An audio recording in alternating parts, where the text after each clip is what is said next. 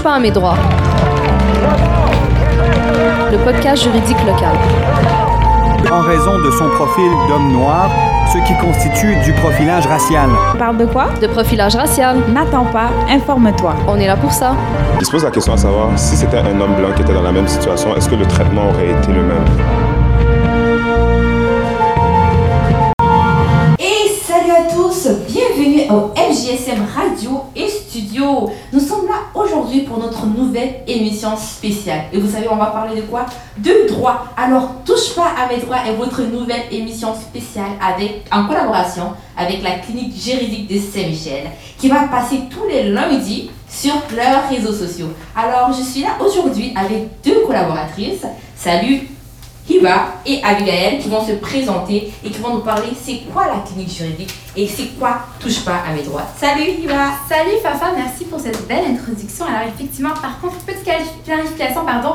Euh, donc l'émission va passer un lundi sur deux Ah. avec la clinique Jules Saint-Michel. En effet, sur tous les réseaux, vous pouvez nous retrouver sur Instagram, Facebook, très facile, clinique juridique de Saint-Michel. Et vous allez voir, on fait du bruit parce qu'on est là pour parler de nos droits justement. Alors effectivement, le nouveau podcast Touche pas à mes droits, c'est fait en collaboration avec euh, la ville de Montréal, le Forum jeunesse de Saint-Michel, Néolabs qu'on remercie d'ailleurs, mais surtout grâce, à- au, grâce en fait aux bénévoles. Donc euh, je, vais introduire justement euh, ma collègue Abby qui va se présenter. Bonjour, c'est Abigail, je suis étudiante en droit en deuxième année et je suis d'origine latino-américaine, plus précisément du Guatemala et du Salvador et je suis vraiment contente d'être ici avec vous pour parler de nos droits, pour parler notamment sur le profilage racial.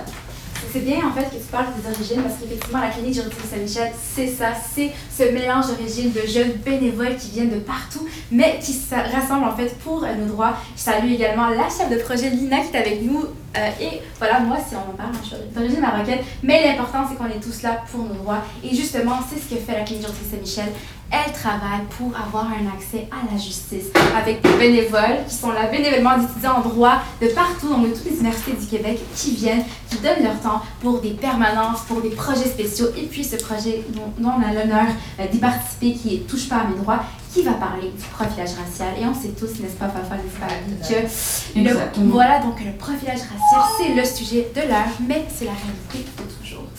Mais, alors les amis, Fafa, Abby, je sais pas pour vous, mais pour moi, la meilleure manière de commencer à parler de ça, c'est avec le fondateur même de la clinique, bien sûr. Monsieur Fernando Belton. Alors Fernando qui, euh, qui, qui devient de plus en plus connu à Montréal, qui lutte, qui, euh, qui vulgarise justement le privilège racial, mais qui est surtout le fondateur de la clinique juridique de Saint-Michel qui fait un travail merveilleux. Bonsoir. Bonsoir. Bonsoir à tous, euh, merci de l'invitation. Comment Et, euh, ça va Fernando? Écoute, on est super excités, ça fait plusieurs semaines, plusieurs mois qu'on travaille sur ce projet-là, puis euh, finalement de voir l'aboutissement, de voir tout le monde qui a mis beaucoup de travail là-dessus. Je vais rectifier que je suis le co-fondateur euh, de la clinique, on était deux, et avec euh, tous les étudiants, puis je remercie, tu l'as déjà fait, mais Lina et notre coordonnatrice euh, Rita, Oui, euh, qui ont fait un gros travail pour nous emmener là, et bien sûr Momo du Forum Jeunesse de Montréal.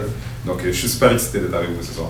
Merci beaucoup, Fernando. On est très excités aussi, effectivement. Puis je pense que c'est pas seulement ce projet-là, mais tous les projets que fait la clinique, Mhm. c'est du travail acharné, et comme j'avais dit, pour en fait nos droits, en fait, pour avoir une activité à la justice. Alors je pense que, comme on sait que ce, ce podcast-là, donc Touche pas à mes droits, parle du profilage racial, on va mettre un peu en contexte les choses et l'histoire de la clinique avec le profilage racial. Donc on sait que surtout avec le mouvement de Black Lives Matter, avec la mort de George Floyd, il s'est passé comme un réveil, si on peut dire. Et euh, la clinique a décidé d'emprunter le pas aussi et de faire sa part euh, à ce niveau-là. J'aimerais qu'on parle du marathon. Donc le marathon qui a eu lieu le 20 juin passé, c'est un marathon de 12 heures euh, avec euh, d'autres avocats bénévoles, je pense à Madame Maître Boumfetter, ainsi que toi Fernando, et les bénévoles de la clinique qui avaient fait 12 heures euh, de témoignages, 12 heures de parler de ce sujet-là, pour également lever, une levée de fonds un peu pour, pour la clinique. Donc, parle-nous de ce marathon-là, et j'en profite également pour te poser la question un peu, à savoir, dans le fond, avec la vague dénonciation du Black Lives Matter suite à la mort de George Floyd aux États-Unis et les mouvements internationaux qui se sont suivis, donc partout à travers le monde, est-ce que tu t'attendais à recevoir autant de témoignages de privilège racial de la part des Québécois et Québécoises. Pour remonter un petit peu, il faut comprendre que notre action à la clinique euh, juridique de Saint-Michel pour le profilage racial remonte, avant euh, le, le mouvement parce qu'on on est à Saint-Michel, c'est une question qui nous a toujours intéressés. Et euh, on avait déjà constitué une petite équipe qui commençait déjà à aider euh, des avocats à travailler sur des vrais dossiers. Maintenant, euh, la question du marathon vient de deux mouvements qui, sont, qui se sont passés en même temps. De un, il y a qu'est-ce qui s'est passé aux États-Unis qui en fait a mis une lumière sur la problématique de la brutalité policière partout dans le monde. Tout le monde a été choqué, euh, indigné de voir qu'est-ce qui s'est passé. Et parallèlement à ça, il y a eu toutes les histoires qui se sont passées ici à Montréal. Il faut comprendre que les médias décident de s'intéresser ou non à une chose quand d'autres personnes commencent à en parler. Donc, des arrestations brutales qui ont eu lieu euh, sur la place publique et des gens qui ont commencé à, trouver, à chercher des gens pour commenter. Euh, et j'ai eu la chance de pouvoir euh, participer à tout ça. Et dans une des discussions que j'avais avec un de nos collaborateurs, qui est Renzo Washington, que je remercie, que je salue, qui a fait un très gros travail pour mettre en lumière le profilage racial à Montréal, on, discutait, on s'est dit, pourquoi on... Il y a encore des gens qui doutent à savoir est-ce que ça existe ou pas. Et on s'est dit, comment on peut faire pour être en mesure de mettre en lumière ce qui se passe? Et l'idée est venue, euh, pourquoi on ne fait pas un marathon? Donc 12 heures de temps, pendant que- le- lequel les gens viennent et donnent des témoignages. On avait, est-ce qu'on- se doutait que on est-ce qu'on avait une crainte à savoir, à savoir est-ce qu'on aurait reçu assez de témoignages La réponse c'est non. On savait que les témoignages étaient là, mais notre plus grande crainte c'est comment on fait pour rassurer les gens, pour les mettre dans un contexte parce qu'ils ont envie de se confier, de parler. Et c'est là que le rôle de Renzel est important parce que le fait qu'il avait ce contact avec les gens et qu'il nous a prêté sa plateforme, ça nous a permis d'avoir exactement le bon forum. Et je dois te dire, ce qui m'a étonné, c'est surtout. euh, moi, j'ai entendu des histoires d'horreur dans ma carrière, je suis avocat criminaliste, mais ce que j'ai entendu lors du marathon, ça m'a profondément secoué. Euh, oui, je savais que le profilage existait, mais des histoires vraiment qui, qui, qui, qui te font dresser tous les poils sur ton corps. Euh, donc, ça a été très révélateur. C'est pas une étude scientifique, mais vous devez comprendre qu'on a eu 51 personnes qui ont témoigné en 12 heures et il y a beaucoup de personnes qui n'ont pas pu passer parce que ça n'avait pas le temps. Beaucoup de personnes qui ont annulé leur participation parce que justement, ils devaient attendre trop longtemps sur la ligne. On aurait pu faire facilement un autre 12 heures et on aurait eu beaucoup plus de témoignages. Donc, ça, c'est pour nous, ça nous dit que oui, ça existe ici aussi au Québec. Mais justement, puis je pense que c'est très important que ce marathon de la clinique, justement, parce qu'il y a encore cette, cette, incompréhension à ce sujet-là et le fait que les gens disent mais non, ça n'existe pas au Québec, ça n'existe pas à Montréal. Donc, effectivement, ça, ça a mis la lumière sur ça. Et euh, là, le marathon a été de manière digitale, bien sûr, donc sur Instagram, sur les réseaux sociaux. Qu'est-ce qui t'a fait réaliser, qu'est-ce que, en fait, ce marathon t'a fait réaliser sur l'ampleur des médias sociaux et leur capacité à faire passer des messages? Mais avant que tu, tu répondes à ça, j'aimerais poser la question à toi, Fafa, en tant que jeune, oui, au oui. secondaire. Oui, oui. Comment, comment Fin de secondaire. Pas du secondaire. Je m'en vais, je quitte. Non. Alors, toi, là, toi, en tant que jeune, comment tu trouves l'ampleur des réseaux sociaux par rapport à... Euh, moi, Présenté par la clinique juridique de Saint-Michel, en collaboration avec le Forum Jeunesse de Saint-Michel Neolabs, la ville de Montréal, et en partenariat avec les Alliances pour la solidarité et le ministère du Travail, de l'Emploi et de la Solidarité sociale. je pense que cette fois-ci, euh, parce que tu sais, c'est- ça fait longtemps qu'il y y a ces problèmes, cette problématique-là, mais cette fois-ci, les réseaux sociaux ont pris beaucoup d'ampleur parce que j'ai beaucoup d'amis qui sont encore plus intéressés au sujet. Si on en parle, tu sais, il y a Tammy Rice, il y a tout ça. Et avant George Floyd, il y avait des personnes. Mais comme vous l'avez dit, je pense a réveillé les gens. Et les gens ils sont euh, euh, informés plus que sur quoi le, c'est quoi le profilage racial. Ils sont allés chercher la base, comment ça a commencé. Et tout à moi, mes amis qui m'ont texté, qui m'ont dit, mais tu sais, ça remonte à quand? Dis, on dit, ça remonte à l'esclavage. Il y a toute une historique derrière ça. Et je pense que c'est ça qui est important. C'est que nous, les jeunes, on a voulu savoir plus, on a voulu creuser, creuser pour savoir d'où ça vient, comment ça a commencé. Et ça, ça a permis tellement. Moi, j'étais impressionnée, sincèrement. J'étais totalement impressionnée par cette vague. Je, je dis, mais waouh! Tu sais, enfin, on se réveille, enfin, on entend nos voix et enfin, surtout les jeunes. Les jeunes, il y a des témoignages de jeunes, je trouve qu'il est très important. On met ce côté jeunes qui sont aussi victimes à Montréal. J'ai vu beaucoup de jeunes qui maintenant filment et mettent sur les réseaux sociaux, qui, qui, n'ont plus peur. Parce qu'avant, on dit filmer, mais ils avaient peur. Maintenant, qui filment parce qu'ils savent qu'il y a des gens, il y a même des avocats qui écrivent, tu sais, quand tu es devant la police et ça, tu peux filmer, c'est ton droit et des trucs comme ça, mais c'est vraiment génial. Mhm. Je pense que les réseaux sociaux, ça nous outille, ça nous informe, vraiment. Exactement, Fafa. Et toi, et toi, Farado? Le, le grand. Ok, je vais vous donner. euh, je vais vous illustrer mon, mon point de vue là-dessus par un exemple qui est très éloquent à mon sens. Euh, je reçois l'appel de Radio-Canada. On me dit Ah, Maître Belton, on aimerait vous interviewer sur tel ou tel sujet. Euh, c'est un exemple que je donne, ok, c'est pas un exemple réel, mais je vous donne un exemple comment ça se passe. Donc, tu vas avoir le journaliste qui arrive, il va te poser environ 6 ou 7 questions, le tout peut durer 15 à 20 minutes. Et quand tu arrives sur le montage final, tu vas avoir un clip de 30 secondes sur absolument tout ce qui a été dit, qui en fait rentre dans le format média. ok? Et ça, ça fait en sorte que souvent, le message que tu veux donner, tu n'arrives pas à le passer Exactement. parce qu'il y a toujours un intermédiaire entre la source, donc moi qui parle, et l'interlocuteur qui doit recevoir, le responsable qui doit recevoir le message. Entre, il y a le média. Et l'avantage des médias sociaux, c'est que on enlève, on, a- L'intermédiaire. on enlève l'intermédiaire. C'est-à-dire que le marathon nous a permis de parler directement aux gens, sans filtre, sans personne pour essayer de formater le message, sans personne pour venir nous... euh, tu sais, moi, j'ai déjà eu des, des interviews où est-ce que le, le- la clip qui est prise correspond totalement, c'est totalement à l'opposé de ce que je voulais véhiculer comme message. Les gens victimes ont parlé directement aux gens qui voulaient écouter leur témoignage et c'est ça le plus grand avantage des médias sociaux.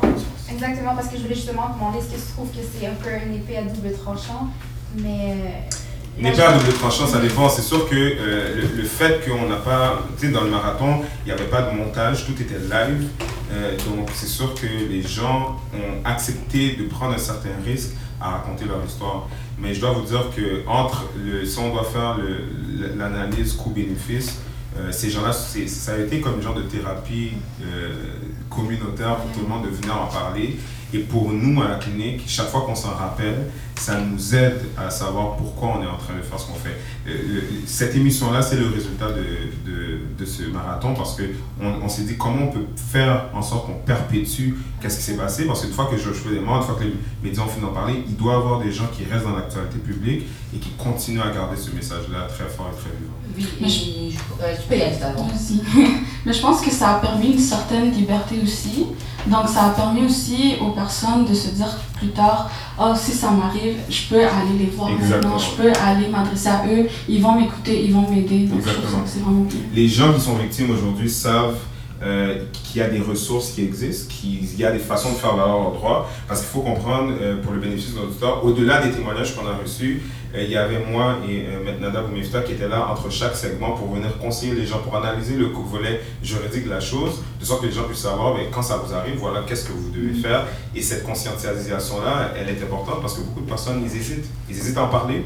Il y en a qui ont honte, des gens qui ont été humiliés devant leurs parents, c'est très difficile. Devant leurs enfants, je veux dire, c'est très difficile, ils ont honte d'en d'en parler. Vous allez voir des, des, des, des hommes très musclés, etc., qui, qui sont en train de parler de qu'est-ce qu'ils ont vécu de dégradant par la police. Ils ne veulent pas venir parler de ça sur la place publique, mais cette porte ouverte-là a- leur a permis. Il aura permis. Oui, je suis contente que tu as utilisé le terme thérapeutique. C'est vrai que c'est très thérapeutique pour eux, mais c'est aussi très motivant et empowering pour tout le monde est autour pour dire ok, on a un rôle à jouer, c'est une chose qui se passe, une réalité actuelle, il faut euh, faire quelque chose. Je sais pas si je peux vraiment te poser cette question de mais quel témoignage t'a le plus touché? C'est quelque chose qui est vraiment venu chercher que Ben, Tu peux ça, partager? ça, je peux vous le partager. J'ai, euh, les témoignages étaient menés par Renzo, donc c'est lui qui parlait aux gens. Nous, on ne parlait pas aux gens comme avocat, euh, c'est, on venait par la suite, moi et Nada. Mais euh, Renzo, pendant 12 heures, il y a besoin d'un break à un moment donné, et là, il dit, Fernando, fais la prochaine interview. Puis des fois, moi, je, moi je, je crois en Dieu, je pense que des fois, Dieu fait des choses de manière incroyable parce que les astres étaient alignés pour ce témoignage-là. La personne qui nous a répondu, qu'on a interviewé, c'est une personne qui était présente lorsque Freddy Villanueva s'est fait assassiner il était là. ok? Et c'était la première fois que j'écoutais cette histoire-là directement d'un des acteurs. Moi, j'ai- j'ai- j'ai j'ai- j'ai- j'ai analysé cette, cette situation-là, j'ai- j'ai- je l'ai commenté. Il y a même une pièce de théâtre qui avait été faite à laquelle on m'a invité pour venir parler par la suite des impacts au niveau du profilage racial. Donc, je trouve que je parlais beaucoup pour quelqu'un qui connaissait si peu de ce qui s'était passé, parce que quand j'ai entendu cette histoire-là, ça m'a vraiment, ça vraiment choqué. Et tu sais, quand tu parles de toucher, Iqbal, il faut que tu comprennes, moi Nada était presque en larmes, moi j'ai- j'ai- je shakeais tellement que je me suis rendu compte à quel point une situation peut dégénérer rapidement avec la police. Il y a un terme qu'il a utilisé, je m'excuse, j'ai oublié le nom euh, du jeune, mais il y a un terme qu'il a utilisé quand il parlait de quand le policier a sorti son arme, il a dit il a balayé son arme sur nous. Tout le monde, à part lui, ont reçu une balle cette journée-là. Wow. Et là, il voit son ami qui est là en sang, et puis il peut absolument rien faire parce que le policier, à la place d'appeler la police, il est en train de s'occuper d'essayer d'arrêter les autres jeunes qui, de toute façon, sont à terre et puis qui ont été. J'en tremblais tellement. Ça m'a fait réaliser, waouh, tu sais, on parle de professeur Assad, ça- il y a, y a un spectre tellement large entre les gens, par exemple, qui ont simplement une intervention de routine qui se passe mal, et là, tu vois des jeunes qui se font tirer dessus par la police. Et je vais vous faire réfléchir à une seule chose. Entre le moment où est-ce que le policier La Pointe va voir ces jeunes-là et le moment où est-ce que tout le monde est à terre avec une balle dans leur corps, il s'est passé exactement 62 secondes. Quand on vous dit que les choses peuvent dégénérer vite, c'est une réalité. C'est pour ça qu'on est là pour en parler. Et je crois qu'au cours de cette émission-là, des choses qu'on va faire aussi, c'est de conseiller les gens sur qu'est-ce qu'ils doivent faire quand ils sont face à des situations comme celle-ci. Absolument, c'est une des questions qu'on va te poser aujourd'hui parce que tu as joué vraiment un rôle euh, de vulgarisateur dans, dans, dans, cette, dans cette lutte, dans le fond, dans, dans le moment. Ça a duré, mais avant, euh, je te laisse Avi te poser la prochaine question. Oui, mais pour rebondir, ça me donne la chair de poule juste d'entendre de, l'histoire à nouveau. Puis je me rappelle, aussi, j'ai entendu son histoire. Puis qu'est-ce qui a créé un impact chez moi, c'est qu'il dit si c'était moi le prochain, c'était moi le prochain. Puis euh, si j'aurais juste agi d'une quelconque manière, genre lui aussi aurait reçu une balle cette journée-là. Mais euh, c'est une histoire qui touche vraiment. Puis je voulais savoir, pour retourner un peu euh, au profilage racial, il y a une thématique très. comment dire Une thématique très. Controversée. Controversiale, oui. C'est le sujet sur le racisme systémique au Québec. Donc, il y en a qui vont dire oui, ça existe, il y en a qui vont nier l'existence du racisme systémique. Mais moi, je veux savoir, toi, est-ce que tu peux nous dire pourquoi est-ce que tu penses qu'il y a certaines personnes qui vont le nier? Parce que pour moi, ça existe, même si parfois on entend nos autorités dire le contraire, mais qu'est-ce qui fait en sorte qu'on nie l'existence du racisme systémique? Euh, je, vais te l'illustrer de manière simple. Personnellement, euh, je, je, vais, je vais te l'illustrer en parlant du profilage racial que moi, Mhm. j'ai vécu, ok?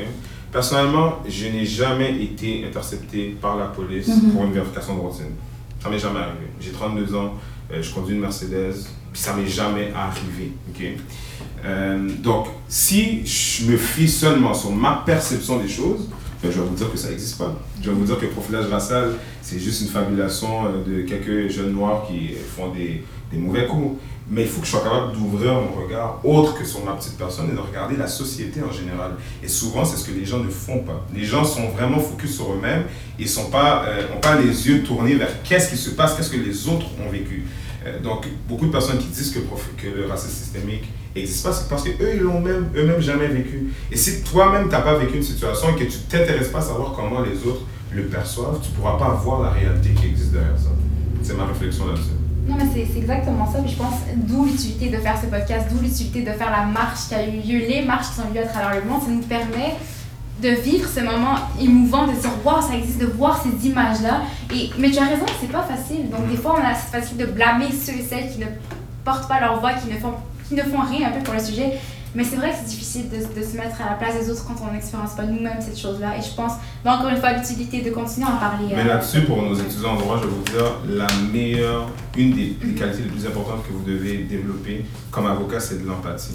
Et c'est difficile d'être capable de se mettre à la place des autres, à la place de vos clients, de comprendre la réalité qu'ils vivent. Pas simplement défendre quelqu'un puis penser à l'argent que vous allez recevoir, mais d'être capable de vous dire cette personne-là, ce qu'elle a vécu, je dois me battre pour elle, je dois la défendre. Et, puis c'est une, une qualité que n'importe quel humain doit avoir, mais comme personne qui travaille dans ce domaine-là, c'est particulièrement important, surtout quand nous, on ne l'a pas vécu, pour être capable de, de- de savoir comment aider adéquatement les gens. Oui, et de défendre du cœur aussi, de, de faire le tout en ce possible pour pouvoir euh, défendre. Et ça me ramène à la prochaine question qui, je pense, est une question qui intéresse tout le monde. Les, les gens ont envie de savoir qu'est-ce qu'on fait, Fernando, si jamais on, on- on est victime de profilage racial? Donc, je sais que tu en as beaucoup parlé dans les médias, au marathon et un peu partout, mais si tu peux nous résumer euh, ça aujourd'hui. tu veux que je passe une heure pour vous Non, expliquer? non, non, c'est vrai que j'ai dit je vais-. Je vais y aller avec des Ouais. conseils simples. ok? La première chose, c'est que je conseille aux gens, surtout euh, maintenant qu'on est en 2020, Mhm. surtout que maintenant, euh, dans un contexte où les gens sont au courant de leur droit de porter plainte. Euh, c'est- c'est de tout ce que vous pouvez vous souvenir de ce que je vais vous dire aujourd'hui, c'est le conseil le plus important. Parce que le plus de personnes qui se lèvent et qui disent, lèvent la main, qui disent on est victime, voilà qu'est-ce qu'on a vécu, ça emmène d'autres personnes aussi à faire la même chose. Vous allez voir que euh, tous les mouvements d'importance qui ont, été créés, qui ont eu lieu dans les dix dernières années, c'est des mouvements de masse. C'est une personne, après ça c'est une ville, après ça c'est un pays, après ça c'est le monde entier qui se lève pour dire non à une situation. Et vous allez voir que même dans, au niveau du Black Lives Matter, il y a des, des- endroits dans le monde où est-ce que il n'y a aucun problème nécessairement de racisme. Les gens se lèvent pour dénoncer. Ils se lèvent pour suivre en fait la vague mondiale. Donc je veux dire aux gens, vous êtes victime de profilage racial, portez plainte. Portez plainte en déontologie policière. Portez plainte devant la commission des droits de la personne. Contestez vos biens au niveau de la, euh, de, la Cour municipale et de toutes les cours. Euh, et puis prenez-vous un avocat si vous êtes accusé de criminel. C'est le conseil le plus important. Puis euh, surtout, j'ai fait, beaucoup de, de fait beaucoup de vidéos là-dessus dans les dernières semaines, dans les derniers mois, au niveau de conseils que je donne aux gens quand ils se font intercepter. Euh, soyez au courant de vos droits. Okay? Je ne pourrais pas prendre le temps ce soir de tout vous expliquer, mais soyez au courant de vos droits. Intéressez-vous à cette chose-là parce que la meilleure arme que vous avez quand vous faites intercepter contre le policier, c'est la connaissance. Si vous savez quoi faire, vous allez savoir comment vous protéger et en même temps comment réagir et revendiquer vos droits par la suite. En d'autres mots, écoutez nos podcasts. C'est totalement vrai. Et moi, j'ai une question avant de finir. Tu sais, sûrement, tu as dit que tu ne peux pas tout nous dire, mais est-ce qu'il y a un endroit où nous pouvons aller, tu sais, exemple, des jeunes qui ne savent pas, où nous pouvons aller pour nous renseigner, ou exemple, où nous pouvons aller pour savoir où je dois porter plainte? Est-ce que c'est chez la police? Mais c'est la police qui m'a arrêté. Est-ce que je dois vraiment aller porter plainte je, je, t'invite vraiment à suivre, euh, surtout le site internet de la, la clinique juridique de Saint-Michel. Nous, la décision qu'on a prise par rapport au mouvement, c'est que c'est sûr, on a, on a une mission d'accessibilité à la justice, mais on a décidé de faire du profilage racial, euh, de l'inclure dans notre mission. Donc, nos actions, euh, on a une branche complète qui est dédiée justement à ça. Je vais quitter la, euh, la radio tantôt, puis j'ai une équipe de 12 étudiants que je qui eux vont travailler exclusivement pendant toute la session justement pour vulgariser tous les moyens et toutes les tout ce que vous devez faire quand vous êtes face à ces situations-là. Donc, allez sur notre site internet, de, de mois en mois, vous allez voir qu'il va se remplir pour vous conseiller là-dessus. Merci. Merci beaucoup, Fernando. Merci donc au cofondateur de la clinique juridique Saint-Michel pour ce témoignage, euh, pour répondre à nos questions. Euh, alors, comme, euh, comme tu as dit, Fafa, comme tu as dit, Abby, il faut continuer à écouter notre podcast, il faut continuer à suivre même la clinique juridique de Saint-Michel sur les réseaux sociaux.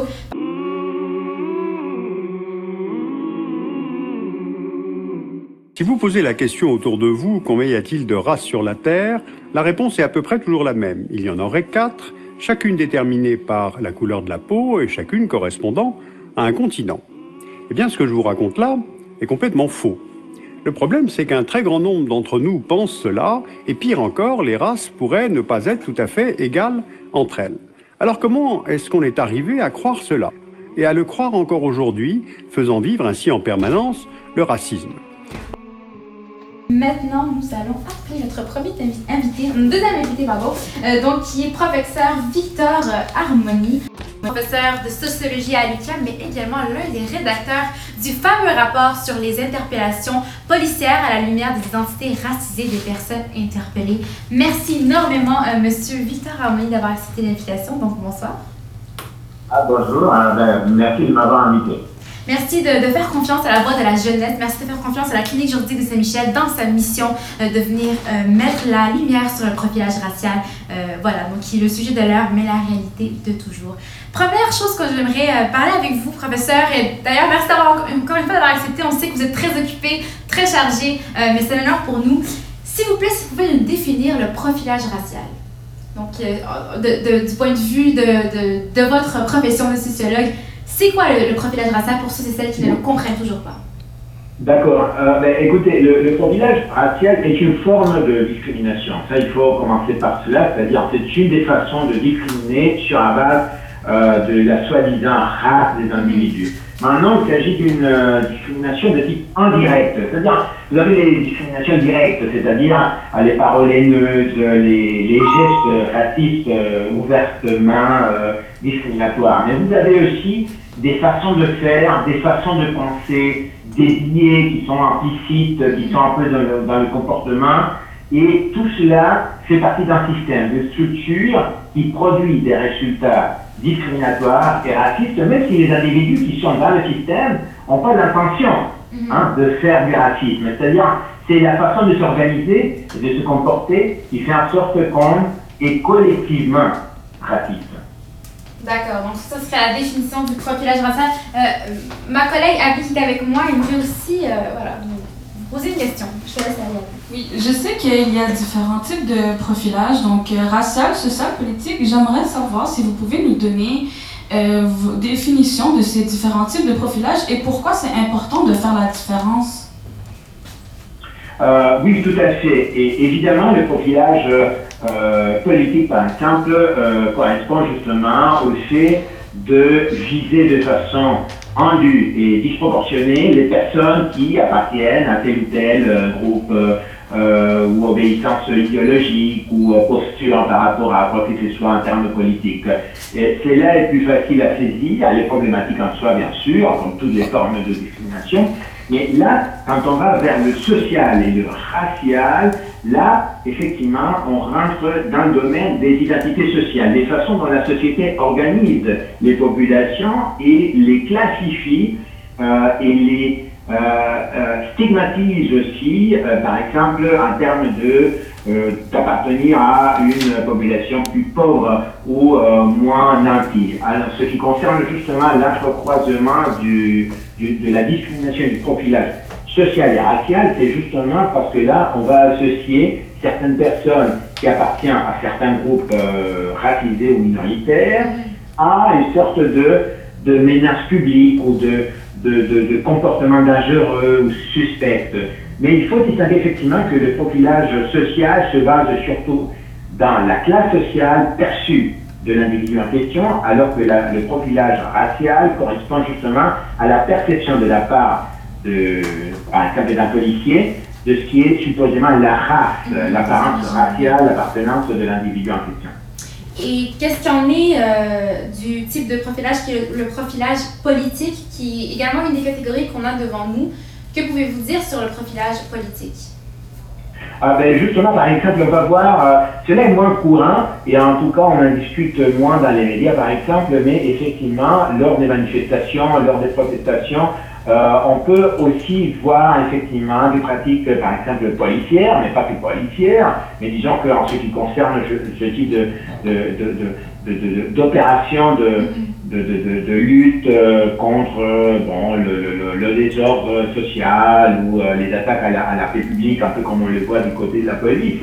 Alors à ce moment-là, on va associer certaines idéologies, encore une fois, à l'idée de, danger social, de, de, remise en cause euh, de la stabilité, de la paix, de, l'ordre. Et à ce moment-là, on va viser certaines idéologies plus que d'autres. On le sait bien que parfois, euh, dans, dans, tous les États, euh, au Québec, en Ontario, dans le reste du Canada, aux États-Unis, souvent on va viser du côté de la police beaucoup plus les manifestations de gauche anticapitalistes, par exemple, que celles des conservateurs. Donc alors là, vous avez déjà une forme de profilage politique. Alors bonjour Monsieur Harmonie, c'est Fatima et je voudrais vous poser la troisième question qui est quelle est la différence entre le racisme systémique et le racisme individuel? Surtout qu'en ce moment, c'est un peu la crise, c'est la question qui, euh, qui revient tout le temps. Le racisme systémique, c'est quoi? Et euh, surtout quand on voit que nos autorités, voilà, ici au Québec, des fois, n'arrivent même pas à admettre ce principe de racisme systémique. Donc, euh, effectivement, si vous pouvez répondre à la question de notre cher Safa, qui est la différence entre le racisme systémique et le racisme individuel. Ah oui, tout à fait, tout à fait. Justement, c'est là, je pense, le, la clé de la, de, la question, parce que euh, oui, c'est facile de dire euh, on n'est pas des comportements racistes. Il faut euh, punir les personnes qui sont racistes en tant qu'individus, qui, qui, ont des valeurs racistes, qui ont des comportements racistes, qui tiennent des propos racistes. Ça, c'est relativement. Il y en a beaucoup, malheureusement, dans nos sociétés comme ça, dans les, dans les forums d'Internet, etc., dans, dans, la rue aussi. Mais en même temps, c'est facile de les cibler, parce qu'on peut dire bon, les personnes qui euh, tiennent des, euh, des, propos haineux, on va les punir. Parfait. Mais alors, qu'est-ce qu'on fait d'une institution, d'une organisation, dans l'ensemble de, de, mécanismes de la société qui produisent collectivement des effets discriminatoires et racistes, mais là, les individus qui font partie de ces systèmes, les fonctionnaires, euh, peut-être même les, policiers, euh, les juges, euh, les employeurs, ils ne sont pas nécessairement eux-mêmes porteurs, personnellement, individuellement, des valeurs racistes. Ils sont peut-être des personnes qui sont tout à fait ouvertes à la, à la diversité, qui n'ont aucun problème euh, avec quoi que ce soit. Mais ils font partie d'une organisation, d'une façon de faire, d'une façon d'intervenir, hein, qui produit ces résultats parce que les normes sont établies comme ça, parce qu'il y a des billets. On va penser, par exemple, si on est dans la police, que euh, les personnes de certains groupes euh, minoritaires appartiennent plus fréquemment à des euh, soi-disant gangs de rue. Alors, la couleur de la peau devient, dans l'esprit de ces personnes, une raison pour intervenir. Alors, c'est un billet tout à fait injustifiable, et pourtant, ce sont des généralisations abusives de cette sorte-là qui finissent par produire des effets discriminatoires. Alors que l'individu lui-même, peut-être, on, lui pose la question, et la, la, la, personne va dire Ah non, je ne suis pas raciste, j'ai pas de problème avec les, gens de telle ou telle euh, ethnicité. Mais c'est effectivement s'attaquer aux structures, ce qui le rend très difficile, parce qu'il faut non seulement penser à modifier les structures, hein, la police, le système judiciaire, euh, le marché du travail, mais il faut aussi convaincre les gens qui bénéficient, qui ne subissent pas la, la, violence euh, systémique, il faut les convaincre que ça existe. Parce que vous avez, vous, l'avez mentionné, souvent les gouvernants, les, les, personnes de la majorité vont dire mais, mais moi, je ne vois pas ça, il n'y a pas de racisme chez nous. Parce qu'ils ne le voient pas, c'est invisibilisé. Alors il faut le rendre visible par des, des recherches, par des données. Exactement, comme vous dites, il y a des personnes qui pensent que ça n'existe pas, mais je pense qu'avec votre rapport, on peut voir à la fin que oui, ça existe, qu'on peut voir qu'il y a du profilage racial. Puis à la fin de le rapport, vous, vous et vos collègues, vous faites cinq recommandations. Puis dans le site de la SPVM, on peut voir aussi que la SPVM elle-même, elle a répondu à ces recommandations. Mais est-ce que vous pensez, vous, que les recommandations ont vraiment été prises en considération jusqu'à présent ou c'est encore en travail? Qu'est-ce que vous en pensez là-dessus? Euh, c'est une bonne question. Euh, je pense qu'ils ont commencé à, admettre le problème, euh, pas tout à fait, mais en partie. Ils veulent avancer vers certains changements. Ils ont adopté une politique d'interpellation qui était absolument nécessaire. Jusque-là, la police de Montréal, en fait, toutes les polices du Québec fonctionnaient sans balise. Donc, ils pouvaient, les policiers pouvaient un peu interpeller n'importe qui, la base de n'importe quelle raison, ce qui donne lieu, effectivement, à des, à des, à ça, ne peut que donner lieu à, à, des abus, parce que bon, c'est le policier qui décide que vous êtes euh, dangereux ou suspect parce que parce que parce que c'est votre apparence, et ainsi de suite. Maintenant, il y a plus de, de balises. Mais ça, ça ne résout pas le problème de fond. Le problème de fond, c'est effectivement une façon de fonctionner. Et c'est pas que la police de Montréal, c'est tous les polices. Toutes les polices euh, doivent modifier leur approche à la question de l'insécurité, c'est-à-dire la lutte, rendre la société plus sécuritaire, c'est que tout le monde, y compris les membres des minorités racisées, se sentent à l'aise. Parce que quand on vit dans une société dans dans laquelle les gens racisés ont peur de la police, alors on peut se poser la question sur le, à quoi ça sert la police, hein, parce que ça, combat le crime, mais en même temps ça rend insécure les gens qui sont censés euh, être protégés par la police. Exactement. Euh, alors, je vous remercie énormément, professeur Victor Harmonie, et j'invite nos auditeurs, les gens qui vont écouter le podcast, à aller sur le site de la SPVM euh, pour lire les recommandations que vous et vos collègues ont apportées suite au rapport. Merci de faire le travail que vous faites et on espère que, que ce, ce, problème se réglera au fur et à mesure à travers l'éducation, à travers la conscientisation sociale. Alors, merci énormément de votre temps, professeur, et à très bientôt. D'accord. Merci beaucoup. Fait plaisir. Au revoir.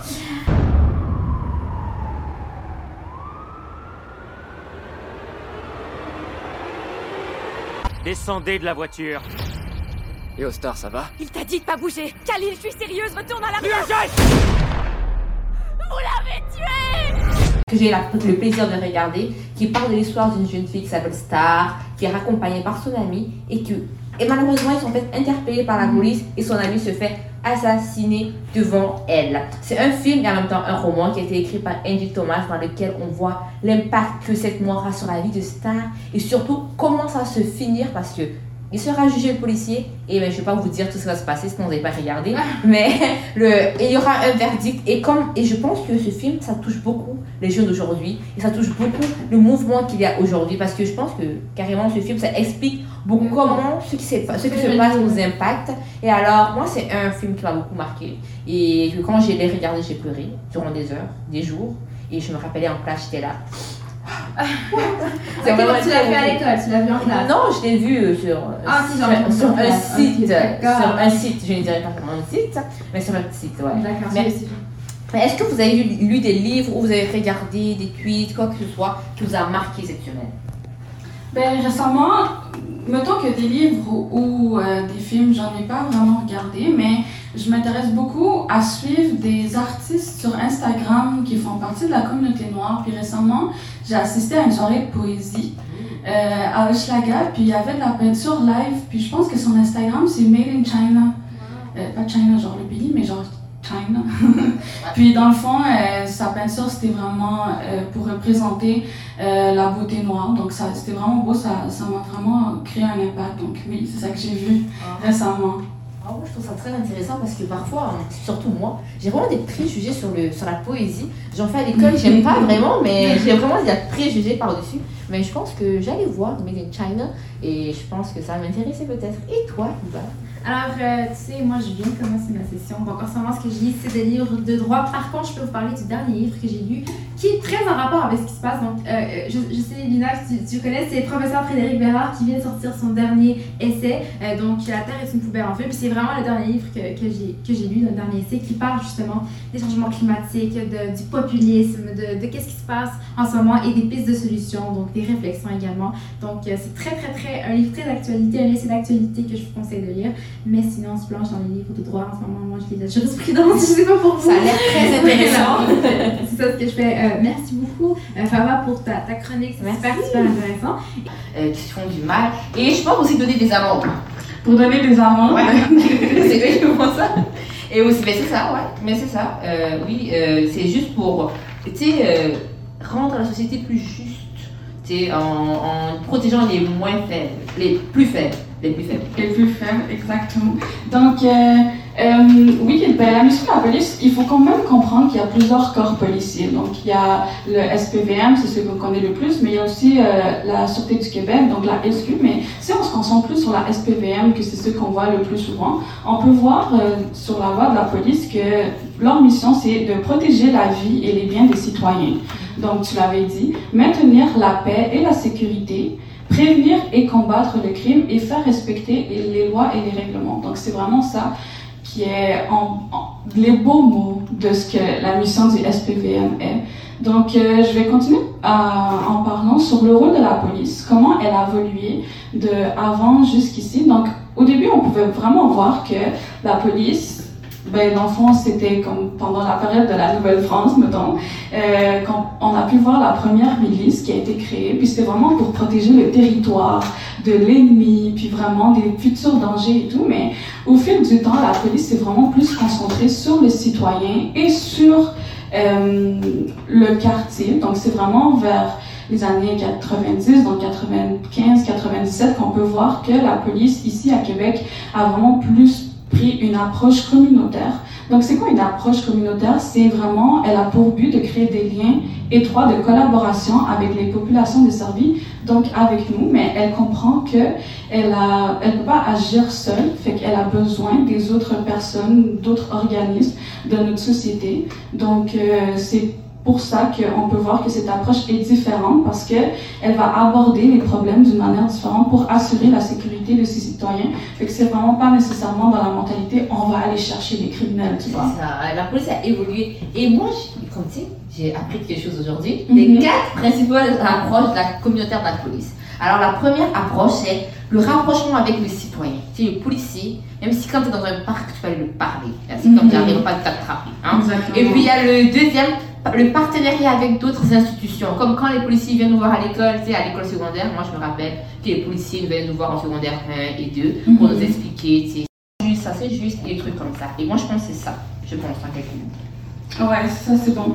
Mais là, tu nous as parlé de l'approche communautaire, mais est-ce qu'on peut dire vraiment que euh, il y a une approche communautaire de la part de la police, tu penses? Moi, je pense que ça. Ben, parce que je fais du sport, je Louis-Joseph Papineau, on fait du sport et on a des tournois avec les policiers. Les policiers viennent, on joue du soccer ensemble. Je pense que c'est une belle manière euh, pour nous de connaître les policiers. S'ils ne sont pas avec leur uniforme, ils sont là avec leurs crampons, on est là, on joue, on fait des équipes, on se mélange et tout. Et moi, je pense que c'est une meilleure manière de venir à- envers nous, les jeunes, surtout les jeunes qui font du sport, parce que c'est plutôt nous qui restons chillés au parc tard, là. C'est nous, c'est nous.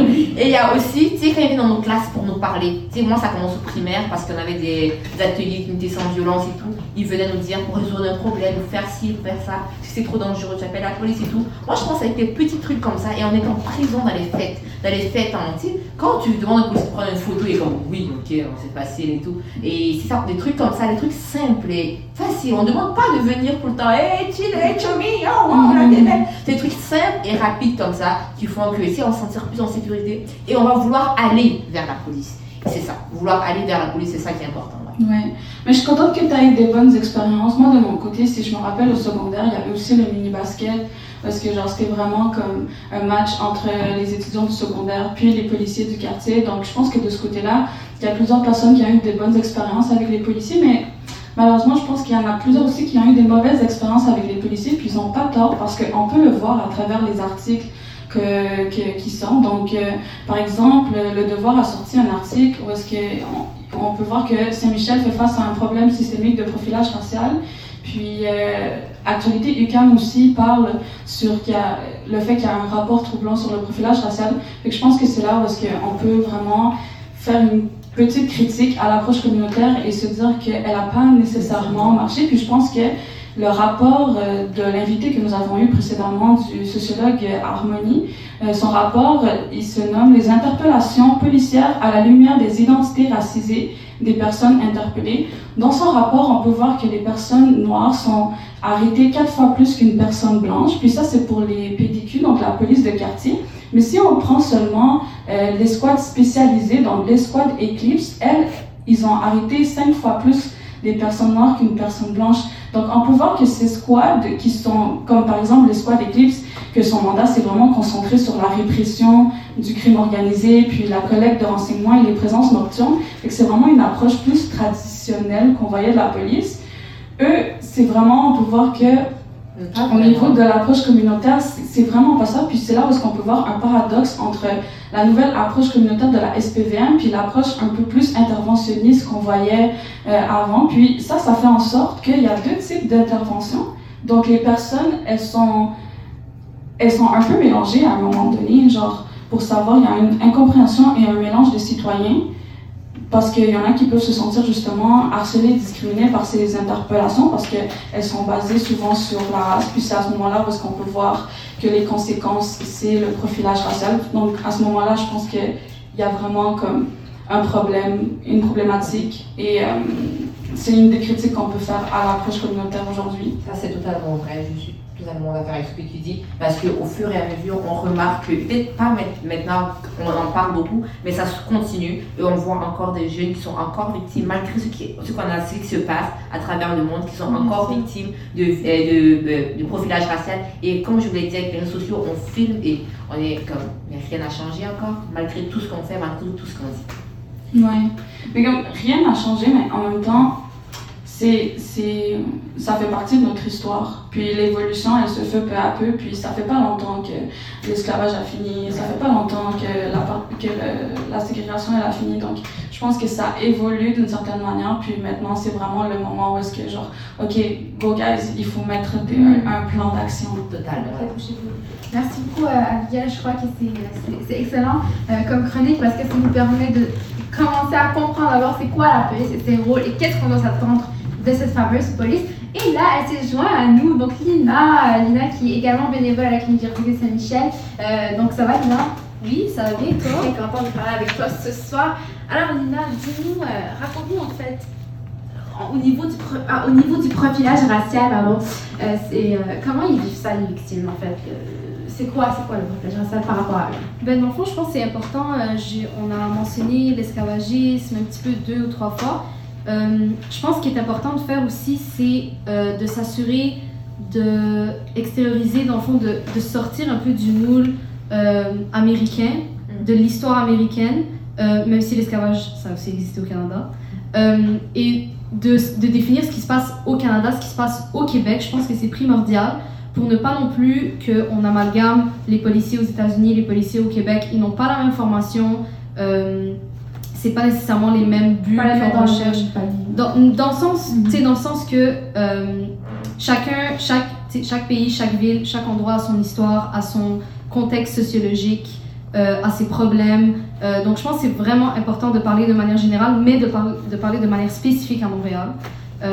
c'est ça qui nous touche, c'est ça qui touche Saint-Michel, donc c'est ça je pense qui est le plus important. Mm. Puis dans le fond, ce qu'il faut comprendre, c'est qu'une victime de profilage, c'est d'abord une victime du processus judiciaire.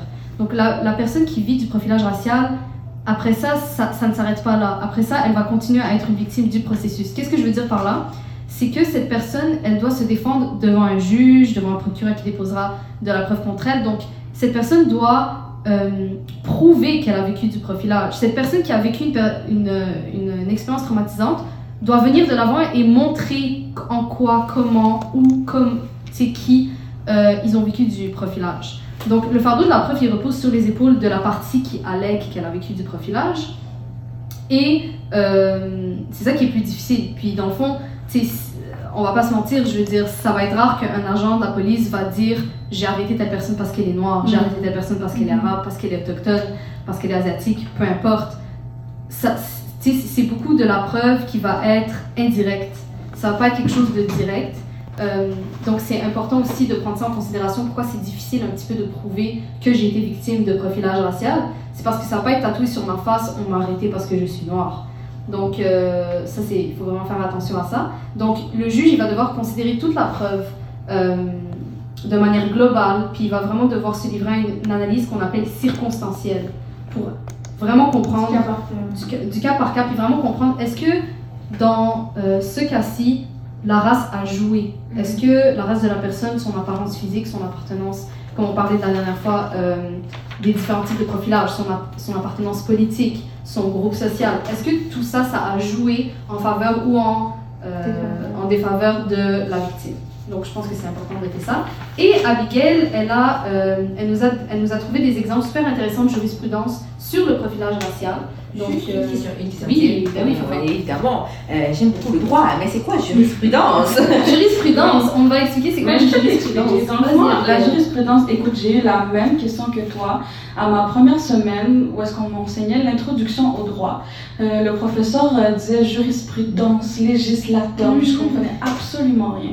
Mais dans le fond, jurisprudence, c'est vraiment juste des antécédents judiciaires. Donc, lorsqu'une personne va se présenter en cours devant les tribunaux pour euh, n'importe quel cas, ça va devenir une jurisprudence. Donc, c'est vraiment ça. Puis, euh, je vais te donner des exemples de jurisprudence de profilage racial. Puis, comme disait Lina, c'est important qu'il y en ait parce que c'est avec ces jurisprudences-là qu'on va pouvoir amener des preuves de oh regardez ça s'est déjà passé oui ça peut arriver parce que si on n'a pas tu peux pas vraiment te baser sur quelque chose pense donc un euh, peu comme, pardon, comme, des, euh, comme des, euh, des maladies qui existent déjà. Tu sais, Ah. On a des symptômes, ah ouais, ça existe, des symptômes qui ressemblent à cette maladie. La maladie est déjà écrite, elle Ah, existe. ok. Donc, on pense à la jurisprudence comme des euh, pathologies qui existent Des déjà. exemples. Voilà, Des exemples. ouais c'est dans le fond Ils sont réels, ils sont passés, c'est Ouais. des histoires.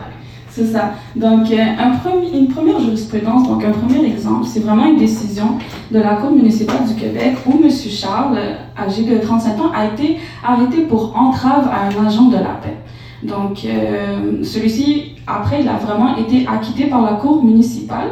Puis, euh, euh, on a conclu que deux agents du service de police de la ville de Montréal, donc du SPVM, ils ont fait du profilage racial. Donc, euh, je, vais te, je vais te citer qu'est-ce que le juge a dit. Il a dit les explications invraisemblables fournies, donc le fait que euh, la description du propriétaire de la voiture ne correspond pas à celui du monsieur en question, par les policiers pour justifier leur démarche soulève une appréhension raisonnable de profilage racial.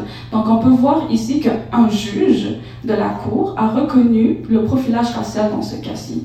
Un autre exemple, ça va être la décision CDP contre Pelletier et Caron. Donc c'est une dame euh, de la communauté noire qui était au volant de sa fourgonnette avec ses deux fils jumeaux âgés de 17 ans.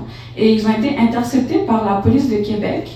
Euh, et les agents, ont- ils n'ont pas seulement vérifié l'identité de la madame, mais ils voulaient aussi identifier l'identité de leur fils en arrière, euh, qu'ils étaient là. Puis ils disaient comme prétexte que euh, ils soupçonnaient l'implication des, des jeunes noirs de proxénétisme qui faisaient partie du réseau de la protection juvénile dans la région de Québec. Moi, je sais pas pour toi, comment est-ce que, juste en regardant les deux personnes, Tu dis, oh là là, je t'ai vu. Exactement. Donc, mais heureusement, il a été décidé par le comité de déontologie policière du Québec que, en l'absence de motif valable, l'interception du véhicule de la plaignante ainsi que la vérification de son identité était fondée sur la race des occupants. Donc, encore une fois, on peut voir que, genre, les tribunaux ont reconnu le profilage racial, puis non seulement ils l'ont reconnu, mais on peut voir aussi que ça venait en contravention de l'article 5 du Code de déontologie policière. Donc, c'est vraiment sur ces codes-là qu'il faut se baser pour trouver des preuves aussi lorsque tu penses que tu as été euh, victime de profilage racial. Présenté par la Clinique juridique de Saint-Michel,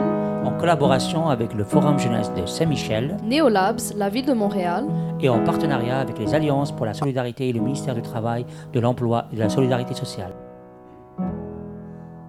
Pour une et tu sens que tu as été euh, victime de discrimination, victime de profilage racial, même si c'est juste une petite amende, même si c'est juste un petit quelque chose, il faut dénoncer, il faut porter plainte, il faut euh, se demander c'est quoi mes droits, euh, pourquoi j'ai vécu ça, euh, en quoi le policier avait le droit de m'arrêter pour aucune raison. Tu sais, se poser ce genre de questions parce que les jurisprudences, là, les, les cas euh, judiciaires, comme, tu sais, c'est des preuves, c'est des histoires, c'est des écrits qui vont rester, ça va toujours rester. Puis plus il y en a, plus les juges vont être capables de reconnaître ça, c'était du profilage. Comme la- agressions sexuelles.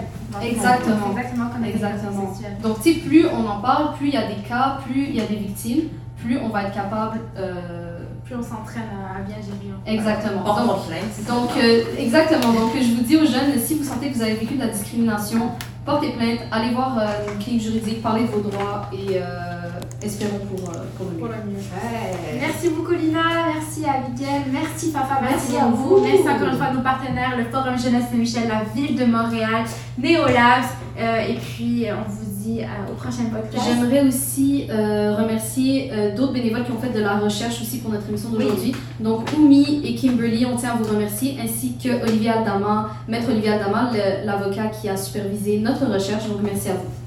Donc à chaque émission, il va y avoir d'autres bénévoles de la clinique qui vont venir vous parler du profilage racial. Ça va être moi, ça va être Iba, ça va être Oumi, Kimberly, d'autres personnes du forum de jeunesse qu'on va être très très content d'accueillir aussi. Donc euh, on espère que vous avez aimé ce premier épisode et que vous allez continuer avec, avec nous. Et juste pour préciser où on peut trouver l'émission encore, parce que vous avez vu, on a tellement parlé que j'ai oublié. Ça va être sur les réseaux, réseaux sociaux de la Clinique Juridique de Saint-Michel, donc Facebook, Clinique Juridique de Saint-Michel, Instagram, Clinique Juridique de Saint-Michel, et puis un lundi sur deux, on va vous Et retrouver. ça sera sur le site internet en forme de podcast, cjsm.ca slash podcast. Alors, évidemment, passez nous écouter. Merci, au revoir tout le monde, bye bye. On peut penser que le travail qui était avant, c'est bien, mais rien de